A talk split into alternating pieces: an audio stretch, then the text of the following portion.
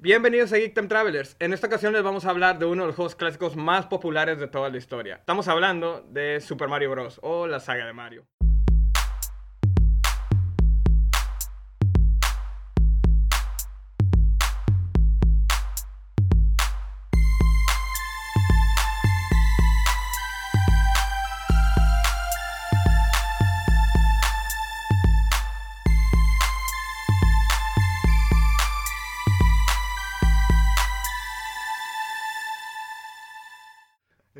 Chicos, bienvenidos nuevamente.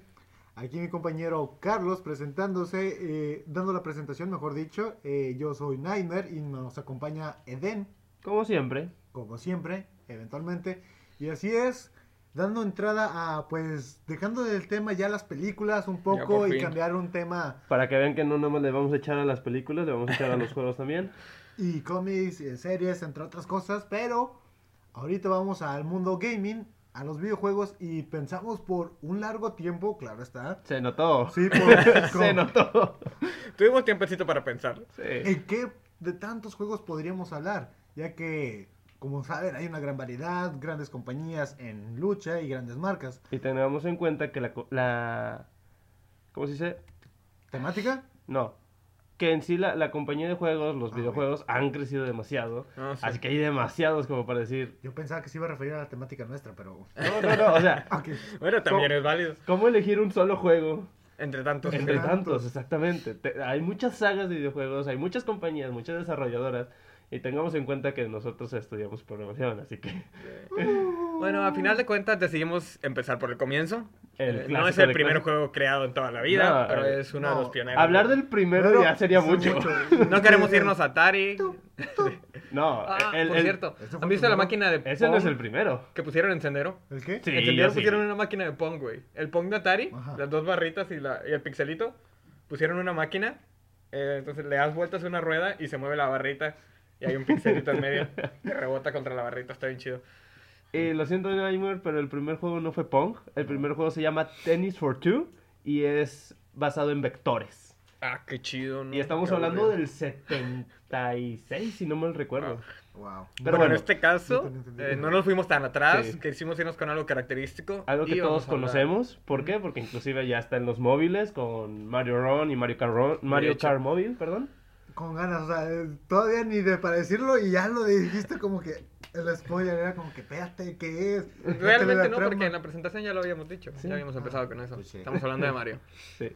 Pero bueno, eh, empecemos por el principio, como dijo Carlos. Así es. Carlos, ¿te gustaría empezar? Claro, eh, estuve viendo y hasta hace poco, bueno, al menos no me acordaba, antes de empezar este episodio, ya lo había jugado, pero no me acordaba de él.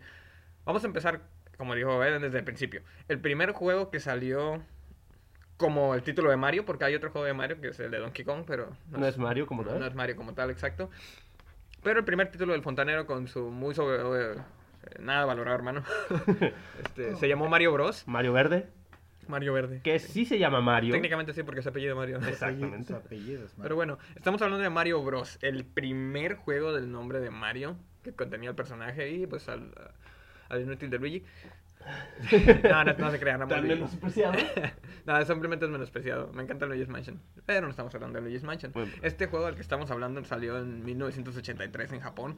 Posteriormente lo liberaron eh, unos días después. Salió en julio en Japón, 13 de julio. Y unos cuantos días después lo liberaron en Norteamérica. Y de ahí en adelante empezó a crecer exponencialmente. Y fue un juego muy arcade que recuerda mucho a la temática, por ejemplo, de Snow Bros. Que bueno, Ah, sí. Snow Bros fue después, ¿verdad? Pero eh, en este juego eras tú contra un amigo y se enfocaba mucho en limpiar tuberías. Wow. Pero aquí la diferencia está en que no puedes saltar sobre los enemigos. Tienes que golpearlos por debajo. Sí. De lo contrario, perderás una vida. Sí, pero bueno, ahí hay algo en lo cual yo no concordaría. No es contra alguien, sino que tú y Luigi Sí, juegan- juegan como equipo. cooperan como tal Sí. para traspasar niveles. No hay princesa que rescatar, no tienes que ir a ningún castillo y que te digan no está, vuelve a intentarlo o es en el siguiente. Aquí No, sí estás era- limpiando los... Aquí Era sí. Las cuando la vida era sencilla, solo tenías que hacer tu trabajo. Te pagaban por ello, no, no tenías que andar brincando charcos de lava contra una lagartija gigante mutante, ¿verdad? Para que te dieran un pastel. Exacto. O un beso en la nariz. Su nariz es bastante grande en Defensa Peach. Ah, Bueno, re- regresando a lo que era Mario Brothers, eh, pues sí, yo he jugado este juego desde que, bueno, yo tengo la adaptación en cassette de Game Boy Ad- Advance. Sí. Yo lo jugaba, me acuerdo que le viciaba horas y llegaba hasta niveles 40, 46. Y todavía ibas viendo cómo cambiaba un poco la dinámica. Primero te empezabas a pelear con tortugas, si no me recuerdo, con Sí. tortugas con pinchos. Que iban muy lentas. Según, como dice Den, los golpeas por la superficie boca abajo, la cual era muy flexible, como una banda. Sí, parecía como una de esas bandas metálicas que se Sí. vuelven por- Sí. Y posteriormente, ya que estaban volteados los enemigos, Los pateaban. Tenías ¿los que- pateabas? Tenías que acercarte para que les diera una patadita, así. Aún me acuerdo del sonidito de. Creo que ese sí es en el de Advance.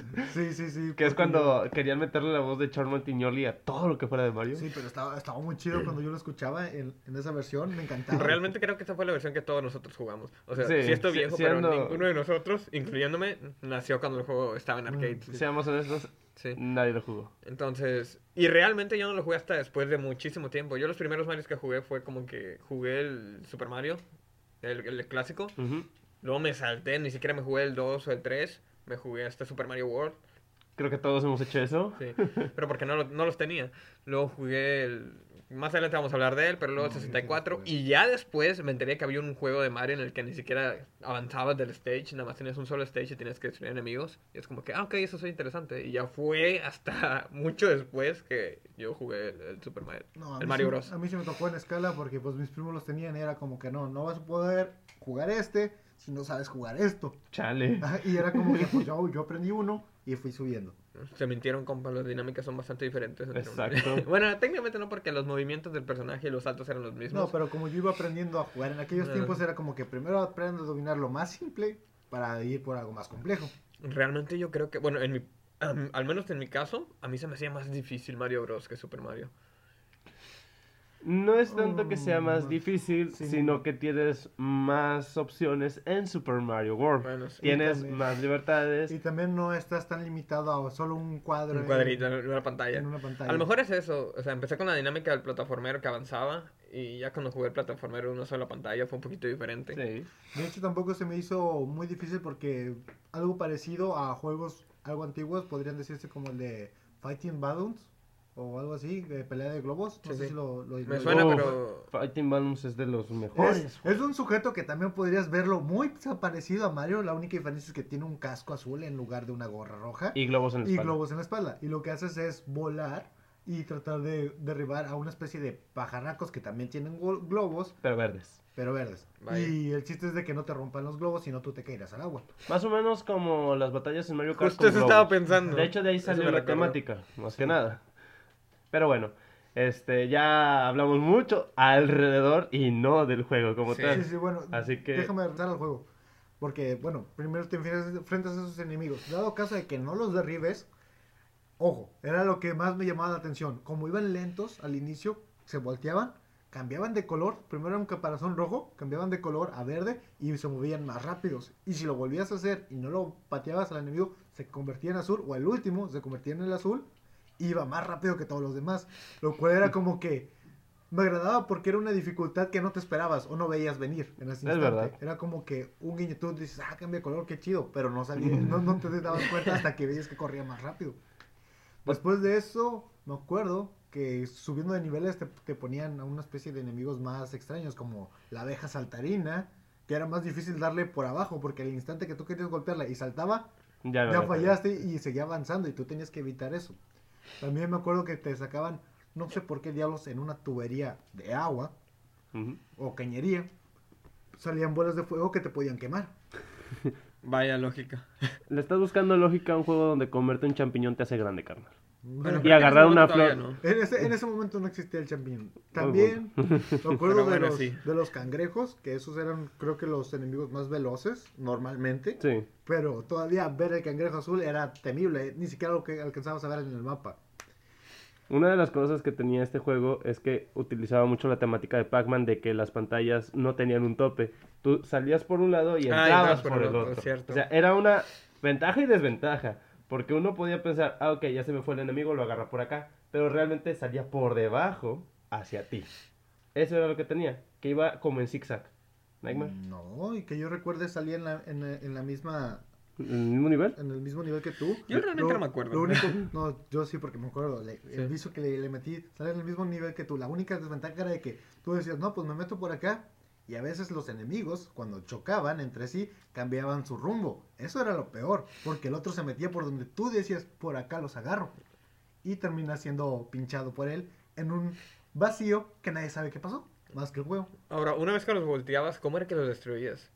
Tenías que literalmente brincar a su nivel, correr hacia él y solo automáticamente lo pateaba. Pero si lo pateabas, salía por el otro lado, ¿no? No, No. salía y ah, caía como que salía del, del stage Ah, ok. hacia adelante. y, y caía hacia el agua. Otra ventaja que también te daban en este juego era el bloque POW, Ay, que Paul, volteaba todos los sí. enemigos. Que creo que fue la primera vez en la que salió. Así ya es. después lo- lo usaron un poquito más. No me acuerdo si en Mario 3 o en Super Mario Super World. Ma- en Super Mario 2 es- eh, aparece. Ah, sí, Sí, es cuando en- te subes a él, lo levantas y Sí, lo sueltas. así es. Cierto, ya me acordé. Me gusta bastante ese juego. Muy bien, este... También posteriormente, eh, si no me recuerdo, solo eran esos tres amigos. Me acuerdo que después de enfrentarte a tuberías normales y diferente variedad de colores nada más, porque es lo mismo. Sí. Eh, te quieren añadir otra dificultad que es el hielo. Tuberías congeladas donde gotean. Casualmente está ahí congelado. Hay una gota que se derrama y al final se convierte en un pico de hielo que si te pegaba ya valías. Al igual que criaturas de hielo, me acuerdo bien, había criaturas chiquitas que esas no se volteaban como tal, les pegabas por debajo y se rompían. Pero era muy difícil porque si no las rompías antes de tiempo, ese nivel o ese riel, por así llamarlo, se congelaba y era más difícil a atacar a los enemigos. Era, por ejemplo, si volteabas a uno, pero otro venía en camino, tenías que tener cuidado porque en lo que tú avanzaras, te deslizabas. Podías Ah, patear al otro, pero el otro seguía y tú no te ibas a detener. Entonces, aumentaba más la dificultad, lo cual lo hacía más interesante. Realmente nunca llegué tan lejos. Bueno, aquí vemos que alguien sí llegó muy lejos, sí, sí le vició. Bueno, ahora, ahora sí te creo que te obligaron a, a jugarlo mucho. Y bueno, en sí No, este yo- juego yo- no tiene historia, es lo No, único que no. no tiene una historia como tal, no tiene lore, salvo que es la primera, no, ni siquiera es la primera vez que aparece Luigi, porque la primera vez que aparece es un Gaming Watch. ¿Cómo? Eso no lo Este, sabía. Sí, Pero- Y al parecer, eso es uno de los tantos juegos que podría decir, por ejemplo, la, la típica teoría de Tetris, cuando gente decía, Tetris no tiene nivel finito, y al final resulta que sí, Sí que, Sí que- tiene. que es llegando al nivel 100, si no me recuerdo. Ay, muy ¿El apenas paso el nivel como 3. Soy pésimo en Tetris. Bueno, Chale. bueno, yo, yo pensaba, cuando escuché esa teoría, pensaba que ese juego tal vez tenía un nivel finito. De ahí fue que me envicié, me metí, me metí. Lo máximo que, que llegué de nivel era hasta el 57, creo 60, es lo máximo que llegué. También algo que me gustaba, creo que era cada después de tres partidas que te lanzabas, o tres niveles, te lanzaban un bonus.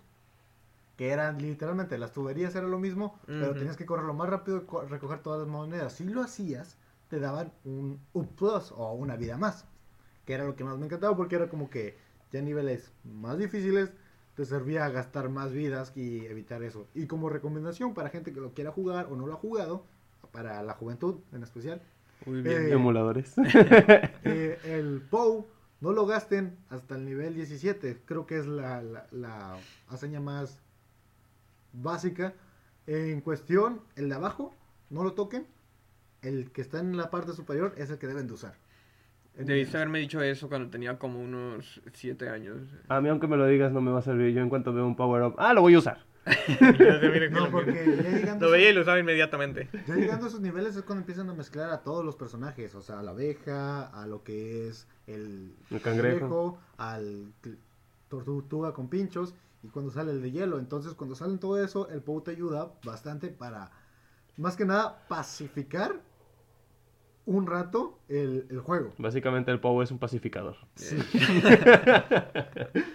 porque los detienes en un momento algunos, porque el cangrejo, ojo, las, las tortugas sí se podían volcar, la abeja mientras no saltara y le pegaras al POW se podía voltear, pero el cangrejo no se volteaba.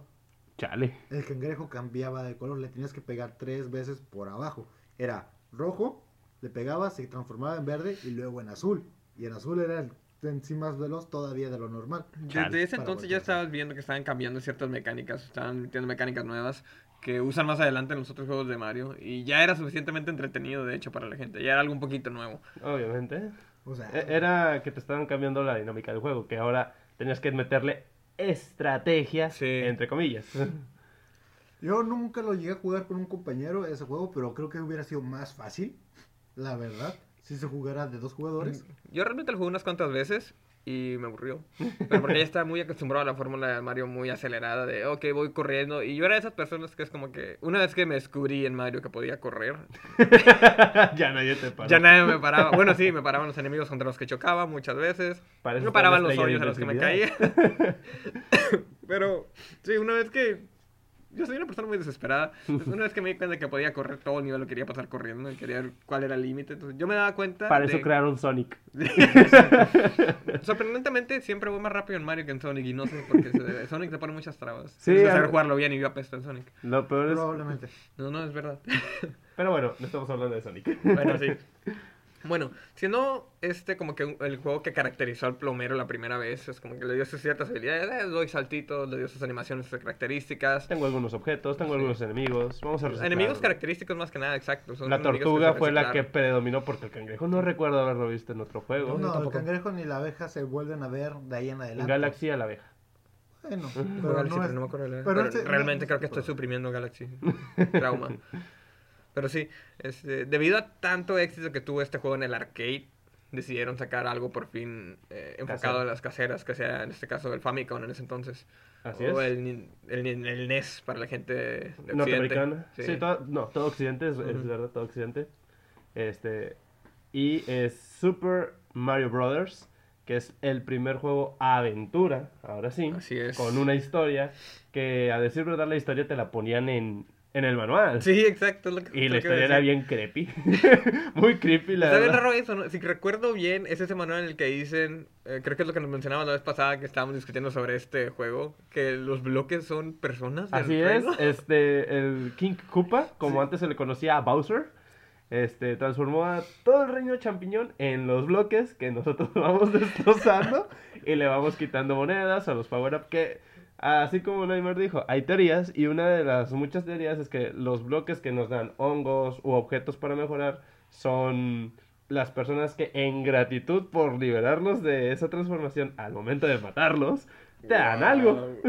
Todo se vuelve súper oscuro cuando lo ves de esa manera. Es como que viene este vato tratando de salvar a la princesa y en el camino va matando a todos los miembros de su reino para liberarlos de, de la prisión corporal en las que los metió King Koopa. Inclusive los Goombas, los Koopas, todos son personas del reino champiñón que en, el, en uno de los Mario Paper, no recuerdo cuál es, te lo dicen. Los Goombas contra los que tú te enfrentas son rebeldes, que- eh, los que se han puesto en contra de la princesa Peach. Los Koopas también. Así que en- básicamente la población es regida por una Toadette, como ya se por alguna razón ya se demostró en el último Sí. juego de Mario, que domina hongos con patas, tortugas que hablan y gente con hongos en la cabeza. ¿No era el de todo un sombrero? Es lo que se dice. Sí, en algunos es eso, en otros sí es su cabeza, Sí. o sea, ya realmente... Es no- bastante perturbante que sea su cabeza, se ve como un tumor. Es un tumor. Pero bueno, sí, empezando con esto, fue como que esto fue lo que totalmente disparó los juegos de plataformas de aventuras. O sea, Mario prácticamente fue un pionero. No recuerdo si fue el primero o fue el único en ese entonces. Solo recuerdo que después de que salió Mario y después de la popularidad del juego, muchos juegos empezaron a imitarlo. Básicamente así fue. Mario tal vez no sea tanto el pionero, pero Sí, fue de los primeros. fue uno que de los lo- primeros que literalmente su éxito, el hype estuvo a tope y aún sigue a tope y con que lo sigas viendo. Fue el que cimentó las bases para un juego de plataformas, Sí. básicamente. Que es, corre de punto A a punto B y en el camino vas a encontrar enemigos y objetos que te van a ayudar. O los power-ups que son. Más, más los misteriosos cambios de color de que me como una planta que parece girasol de fuego y me transformo. En alguien que puede lanzar bolas de fuego desde la mano. Claro. O sea, no bastaba con que podía brincar y romper con un puñetazo un, Un bloque. bloque. Y aparte de eso, imagínate la potencia con la que tendría que haber dado un puñetazo a un bloque. Yo le doy un puñetazo a un bloque y me rompo la mano. Sí, le- lo hablamos literalmente así. Mario ha sido el. No sé si llamarlo un héroe o qué, pero ha sido un personaje muy. ¿Cómo se puede decir? Sobre. Explotado o algo así. Sí, está demasiado. No es sobreexplotado, sino que lo cargan mucho. Ya, Porque ya el pobre ya- Lo han hecho muy roto. Que dices, ok, al inicio solo un fontanero junto con su hermano limpiando tuberías. Luego después él y su hermano rescatando una princesa de un mundo que está muy loco, con teorías muy locas de que matas a gente, que para uno solo son bloquecitos normales. Hasta que lees el manual. No lean el manual. O no escuchen este podcast. No, sí escuchen. No, no, cállate. Luego todavía, pues, flores que te convierten en alguien que lanza fuegos. Luego todavía me estás diciendo que hay una estrellita que te hace súper Ah, la maldita estrella. Eso era mi favorito y era mi parte favorita. Es como que agarro estrellas, me agarro corriendo y adiós a todos los enemigos. Ahora sí nada me detiene. A menos que haya un. Exacto. A menos Sí pasaba bastante. No, no, es que hay un hoyo y te caigas, sí, lo típico. Tu, tu, tu, tu, tu. Sí, este sí fue, no lo jugué, obviamente, de igual manera que el, el primer Mario Bros. Este no lo jugué cuando salió, pero sí fue el primer juego de Mario que, con el que yo tuve contacto. Este, si mal no recuerdo, constaba de a lo máximo que 5 o 7 niveles. Ocho, si no Sí, mal recuerdo. No me acuerdo, Ocho yo solo me y uno acuerdo especial. que te los podías saltar y es Ah, lo que sí, todo el mundo zones, sabe, sí. sí, las warp zones. Es como que, ah, sí, mira, córrele por aquí, súbete por arriba, vete corriendo y ahora sí, sáltate ya. Como que prácticamente la primera vez que vimos un cheat es code. entras al primer castillo del primer nivel. Básicamente es lo Sí. que haces. Te saltas de ahí, te decides si te quieres saltar al 3. No, pero es en el, en el segundo nivel, no te los puedes saltar, Así en es. el nivel subterráneo. Por eso, pero es cuando entras al primer castillo. O sea, ya pa- está pasando el primer Se nivel. refiere a que empiezas. Cuando, después de que haces eso, empiezas en el primer castillo. Y es después cuando- de Ah, que lo sí, sí. cruzas. O sea, te haces el warp y sales al Sí. primer Sí. castillo, sí, tienes razón. Y, Bueno, pues, pero sí, decides, o sea, decides a dónde te quieres ir. Y es verdad, este, este juego cambió mucho. Inclusive, no recuerdo cuál de todos los castillos de Bowser es. Bueno, de King Koopa, porque también no es Bowser. Sí. Este, que pasar ese castillo es en un orden. Tienes que ir arriba, abajo y Sí. en medio. Si no, te reinicia eh, el si castillo. no, estás destinado a correr eternamente por los pasillos del Exacto. castillo. Y, y hasta eso, no recuerdo bien que ese sea el patrón. Pero sí me acuerdo que empezabas desde arriba y luego bajabas, luego volvías a subir. Y Eso ya fue podías pasar. como un niño y como una persona que nunca ha sido realmente bueno en los videojuegos. Me encantan los videojuegos, no me malentiendan, pero apesto en varios de ellos. este, Sin duda. sí, las personas que han jugado Metal Slug conmigo están totalmente Chale, confirmadas. carnal, tengo que retarte a un peso en... No, no, no. ca- Casualmente. Bueno, sí se gastó varios pesos. Porque sí jugó conmigo. Por suerte era emulador. Sí, No, no, no me no dolía. gastamos dinero. Pero sí, creo que se gastó como 30 en al menos 3 misiones. Sí, Chale, sí, no, apesto, me muero bastante. Entonces, imagínate eso. Imagínate una persona así. Pero fue o sea, si eso lo hago ya de adulto. Cuando estaba niño, tenía menos habilidad para los juegos. Ah, sí, debiste Y ahora llorar. un castillo en el que no, no sabía diferenciar que había un patrón para correr. Es como que la, la primera vez que pasé ese castillo fue de pura suerte. Fue como que intenté combinaciones como por una hora o más. ¿No lloraste? No, sí me frustré, pero no. Yo, lo- ganas no me faltaron, eso te lo aseguro. yo me acuerdo que lo crucé a lo, a lo muy menso. Yo- no podían. Y yo me acuerdo que lo estaba jugando y yo dije, no, pues déjame intentarlo. Y me dicen, no vas a poder. Y yo solo estaba jugando a donde me guiara el mapa. O sea, yo era por instinto. Y llegué al, nivel y ellos se quedaron como que, a ver, préstamo. Y me, me sacaron, o sea, crucé el nivel, llegué al siguiente. Y ellos como que se pusieron a jugar, pero era como que lo que ellos no pudieron por, digamos, tal vez unas 3, 4 semanas, yo lo hice en un día. Yo la verdad no sé cómo lo pasé, fue lo loco también. Sí, instinto supongo. eh, Yo es como que, ¿te recuerdas esas partes de Zelda, los que han jugado? Bueno, creo que todos lo hemos jugado. Pero esas partes de Zelda en las que el, el, el acertijo estaba tan difícil que ya no sabías qué hacer. Y hacías cosas súper ridículas como que le voy a dar un golpe a la, a la puerta con la espada y voy a poner, voy a tocar la ocarina del tiempo aquí en el baño, cosas así. ¿Silent Hill dónde? Digo, Bueno, entonces supongo que no nada más en Zelda, pero siempre llegan los juegos de pozos un momento en el que ya no sabes qué rayos hacer. Solo que es bastante característico que Zelda te haga eso. Yo creo que yo ya estaba en ese punto con, con ese nivel de Mario. Es como que, ¿qué rayos? Ay, no sé, ya no me importa. Use lo único que sabía hacer en ese entonces, que fue correr como idiota, ¿no? Aplándale al, al botón B y agárrate a correr como estúpido y empieza a saltar por todos lados. Es como que saltar, saltar, saltar sin parar hasta que de repente salí del maldito laberinto que era en los pasillos. Y dije, ok, no sé cómo pasó, pero si me muero voy a tener que volver a hacerlo. y no quiero. y me morí. Sí, es lo más frustrante. Es como que, ¡ey! turururun". Y bueno, al final de cada castillo nació una de las frases que a muchos niños, que ahorita son adultos que probablemente nos escuchen, traumó. que es Ay, Gracias. Mario, pero la princesa está en otro castillo. Una frase que pasó a la historia que ya no se usa, ¿verdad? Este, Gracias. gracias, gracias. Sí, si así pasara es como que. "Ch, ch, ¿Perdón? Sí, creo que sí. ¿Me has visto en Smash patearle el trasero a dioses? A Palutena, ¿estás seguro de que quieres decirme que aquí no está la princesa? No, sí está. Ahorita la traigo, la mando a traer. Si no está, la mandamos a traer. ¿no? Sí, sí, La sí. traemos de otra sucursal, como quieras. Por aquí andaba cerca. Y bueno, ah, ya al final del octavo, noveno castillo, no recuerdo bien cuántos eran. Este, ya, por fin encontramos a la princesa, nos estábamos muy agradecidos y se acabó. Felicidades, has rescatado a la princesa de un reino al cual no perteneces, pero ahora vivirás por toda tu vida. Y bueno, ya de ahí salen bastantes memes, bastantes graciosos, bromas diciendo de que no, o sea, todo lo que hice por una princesa y solo me dice gracias. O sea, no me expresa amor, no me ofrece ni siquiera un taquito, no. bueno, me- en ese caso es como que no estaba obligada a, a darle amor, pero de perdido. De perdido, como en el Mario 64 le hubiera dado un pastel, güey. Sí. En- Bueno, bueno, es que también mató un... Bueno, las liberó técnicamente, pero bueno, es que también se le agarró matando un montón de gente del reino champiñón. Hay que esos ladrillos que nos daban cosas.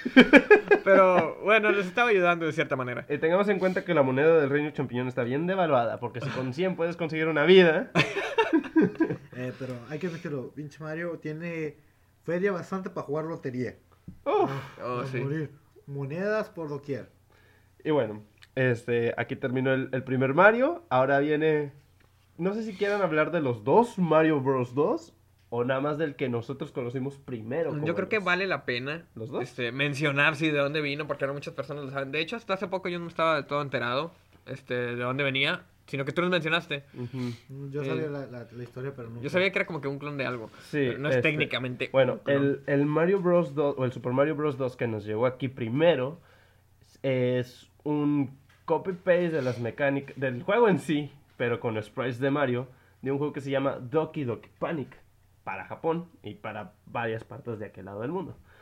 Eh, es el mismo juego y lo único que cambió fue los personajes, pero, pero, gracias a este juego se crearon unas mecánicas que fueron fundamentales en los siguientes juegos para los personajes. Una de ellas es, por ejemplo, que Luigi puede saltar más alto Ah, que sí. Que Peach puede durar más tiempo en el aire y que Toad, pues es Toad. Por Creo no que decir corre- que es un inútil. creo que corre más rápido, quiere. ¿no? Algo así no, no, hace, ¿no? Toad- Toad es un inútil. No Sí. hace nada, No, neta. no, no, no. no. Mira, Wow. Les voy a decir, las estadísticas de cada personaje, porque igualmente, igual como me envicié al Super Mario, al primero, le envicié al Mario 2, porque era el único juego que tenía en el cassette, esos dos, dos en uno. Entonces, en ese juego, básicamente lo que haces es en estadísticas son 5 estrellas. Ajá. Mario tenía 4 estrellas en cada uno de los tres atributos, velocidad, fuerza y salto. Luigi tenía 4, 4 y 5 en lo que era salto y, vel- y- y entonces era lo mejor. Peach estaba equilibrada con 4, 4 y 4 también. O creo que era 4, no, era 4, 5, 4, que era en, lo- en la parte de, del, del Sí, donde mantenía el salto. Y todo tenía estadísticas. 2, 1 y 2. No saltaba nada el hijo de su madre. No, eso sí me acuerdo, yo nunca lo... Una vez lo escogí porque... ¿Por qué? ¿Por ya qué para no? cuando, no, para cuando estaba jugando not? estos Marios, este, ya había jugado el Mario Kart, el de Super Nintendo. A mí me gustaba mucho Mario Kart. Y mi personaje favorito de Mario Kart era, Toad. era, era Toad. Sí, sí. En el Super Nintendo, en el Super Mario Kart y en el Mario Kart 64 mi personaje favorito es Toad, siempre los cojo. En los otros ya no, porque le pusieron una voz horrible que parece que tomó aguardiente por tres días seguidos sin parar. Sí, Se escucha horrible. Entonces dije, ah, mira, mi personaje favorito del Mario Kart, me lo voy a agarrar. Error. No hacía nada, no saltaba nada, era una basura. Pero yo pensé que, según yo, a lo mejor mi mente de niño quería compensar que estuviera ahí. Dije, a lo mejor, sí, según yo corría más rápido. Ahora me están informando que era todo producto de mi imaginación y que estaba tratando de defender un personaje que no tenía salvación.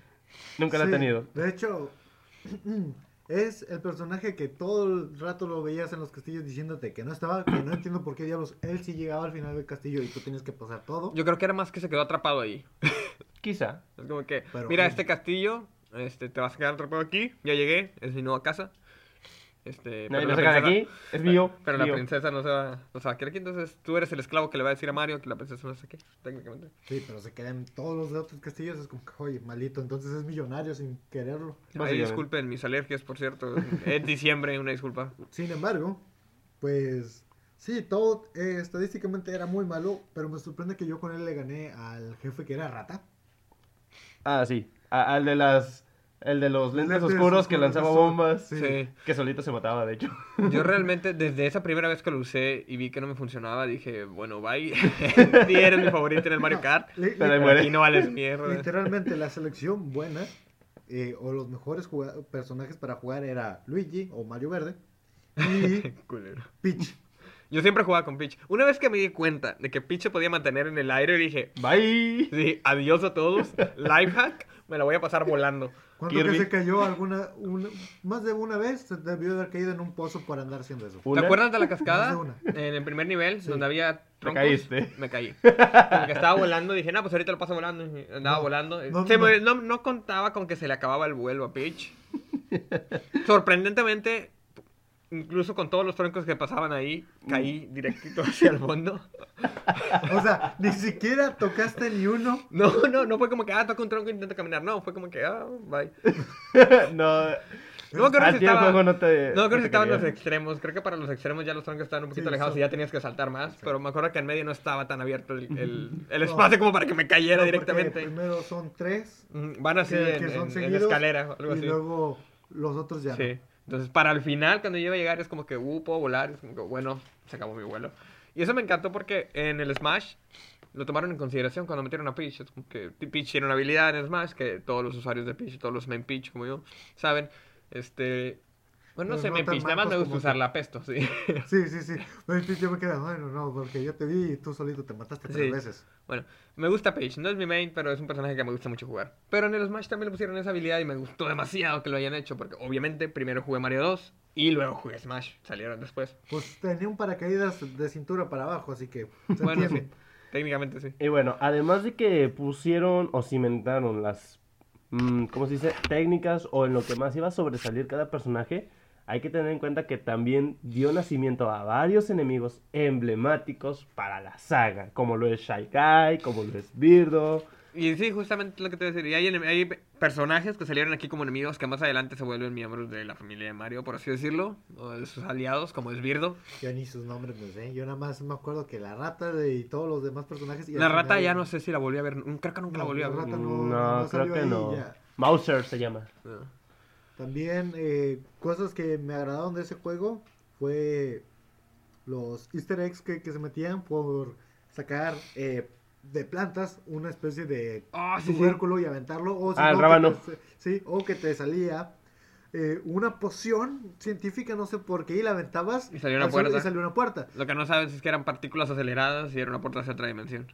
Sí, Sí, por- lo era. Sí, de hecho lo era, literalmente. Te cambiaba de zona en el medio de la nada. Sí, te, te cambiaba pues a una especie de limbo o un vacío Sí, de- del, del mundo, un- algo más tétrico como se veía, pero también tenías que tener cuidado dónde arrojabas esa poción, porque donde la arrojaras era lo que Donde te ibas a podía hacer. dar, o sea, era lo que podías obtener, porque digamos que habían las plantas, todo regresaba a como estaba antes, pero sin los enemigos, todo vacío, algo oscuro, excepto tú que estabas todo colorido. Si levantabas las plantas te daban monedas. A veces una de ellas te podía dar un up más o un plus de vida. También podías encontrar un huevo que tú en aquel tiempo tal vez te preguntarías, ¿para qué un huevo? ¿Qué es eso? Cualquier persona eh, de la vieja escuela entenderá ahora que pues para eso era el darle el nacimiento a los Yoshi. la- y las miles versiones de ellos. No los discrimines por ser de color diferente, por favor. ¿Ok? Aquí evitamos el racismo. diferentes. A menos que sea para humor negro. Sí, bueno, Bueno, y antes de seguir con esto, cabe mencionar que del Super Mario Bros. al Super Mario Bros. 2 hubo un cambio grandísimo en cuanto a la mecánica. Primero que nada, presentaron, como ya había mencionado Eden, cuatro personajes jugables. Cuando antes nada más tenías dos y ni siquiera podías escogerlo. Era como que, ¿eres jugador 1? Sí, eres Mario. ¿Eres jugador 2? Ok, eres Mario Verde. Aquí sí te dan la opción. Inclusive implementaron paleta de color. Exacto. O, sea, había más colores. Y- Eso, y aparte tenías habilidades diferentes. Porque como dice eh, Nightmare, cuando entrabas a esas puertas, levantabas los dados y salían monedas. Cuando había un hongo lo levantabas y te daba un one-up. Sí. Esa habilidad no la tenías en el Mario original, en el Super Mario Bros. No podías levantar cosas. Aquí lo que hicieron es, me pongo encima de los enemigos, los levanto y los puedo aventar. Era bastante divertido levantar enemigos y aventárselos a otros No, enemigos. ¿Sabes qué era lo más gracioso? Que cuando salían los enemigos estos de, de mascarita, ¿cómo se llama? Shy Guy. Los Shy Guys, sí. Bueno, ellos, eh, cuando salía el grandote y tú te subías y veías cómo batallaba para levantarlo. Pero la- lo levantaba. la- sí, la animación, pero la levantabas. eh, no sé si lo intentaste hacer con Toad, se ve más gracioso. Sí, no, como te dije, después de dejarlo Después de eso lo usé unas cuantas veces más, pero siempre lo dejaba para. ba- batallaba como al menos 3 segundos y lo levanta y le hace. ¡Bu! Y lo que más me gustaba también era el, el detallito ese de que si tenías a tres enemigos en fila o si le pegabas a tres de Ah, corrido, sí. te daban un corazón. Mm, sí. Y, ok. Era lo, lo más divertido en, en todo eso. Para mí lo más divertido era subirme la cabeza de uno y que me llevara a caminar. ¡Ah! yo también hacía eso. Era como que tú llévame, Como que, taxi. Desde ahí ya existían los Ubers. Lanzarte. Lanzarte a tus compañeros. Y, y si se- no, y si tam- yo lo hacía más que nada en, en las, creo que era en la misión 3.2, que era donde tenías que ir, eh, primero tenías que subir una especie de montaña hasta las nubes y luego después bajar para ir a otra puerta. En ese lapso yo lo que hacía era como que me daba flojera bajar, pero todos los enemigos iban de bajada. Me esperaba al, al guy grande. Al Shy Guy, sí. el Shy- Shy Guy grande. Me subí en él y era como que pues todos los demás podrán brincar y todo, pero no lo alcanzan. Entonces tú llévame y él se iba hasta abajo. Y ya cuando veía que se iba a caer hasta la cascada, yo lo que hacía era solo brincar y cruzar la puerta. Ey, ¿cómo debe de ser? Utilizando a tus enemigos mortales como medios de transporte antes de su inevitable muerte. Y bueno, aquí en, en este juego no nos enfrentamos a Bowser ni a su armada. Aquí nos enfrentamos a varios enemigos. Como ya dije, uno es Beardo, Mauser. Aquí de hecho vuelve el- un cangrejo, pero es un cangrejo gigante. Y el em- enemigo principal, sé que se me olvidan por ahí uno o dos, es una rana que se llama Grap. El rey, el rey rana. el rey rana. Realmente nunca llegué tan lejos tampoco. Como, como ya lo dejé bastante claro, era bastante malo jugando al Mario. Pero me divertía. Esa es la última misión, nivel 7, parte 2. También lo que me gustaba de eso era que el escenario para la selección era como un teatro. Sí, exacto, es lo que mencionaba la vez pasada cuando estábamos fuera del aire. Pero la- la- lamento decirles que realmente es un sueño de Sí. Mario. Al final de todo el juego resulta ser un sueño de Mario. Yo cuando lo jugué la primera vez me quedé como que es mentira. Tanto tiempo sí, sí, sí. desperdiciado. Era Tiene sentido que- porque ¿por qué rayos utilizarías a Toad como personaje jugable en un Mario? de Tú aventura? dímelo. No lo sé.